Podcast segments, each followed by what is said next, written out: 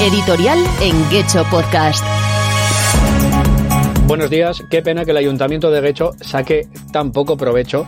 o se esfuerce tan poco en promocionar el espectacular cementerio que tenemos en nuestro municipio, pese a albergar un enorme patrimonio con un relevante interés histórico, social y artístico. Recientemente, Funespaña, uno de los grupos empresariales de servicios funerarios más importantes de, nuestro país, ha celebrado una nueva edición de su célebre concurso de cementerios. Pero una vez más, el consistorio de Guecho sigue sin aprovechar las grandes oportunidades que se le plantean para promocionar el municipio.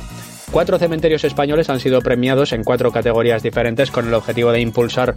a los cementerios participantes con el mejor cementerio en general, el que tiene mejor monumento, el que ofrece la mejor actividad pública o el que tiene la mejor actividad medioambiental. La diferencia de los municipios premiados en este concurso con respecto a Guecho es que todos ellos implican a sus respectivos cementerios en la vida y el día a día de sus ciudadanos, realizando de forma constante actividades de concienciación ciudadana sobre el patrimonio que conservan, además de fomentar el espacio como un recurso turístico más de su pueblo y de la provincia a la que pertenecen.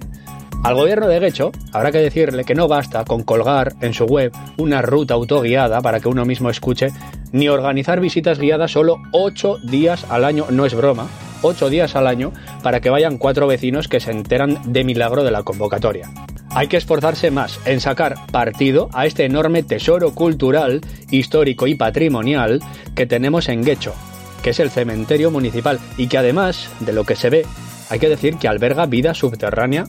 con sus criptas. Situado en un espacio privilegiado junto al acantilado, lo encuadran dentro de la tipología de cementerios marineros, con monumentos y esculturas cuya historia es desconocida para el público en general, y el ayuntamiento debería fomentar su difusión y aspirar a tomar parte de este tipo de concursos a nivel nacional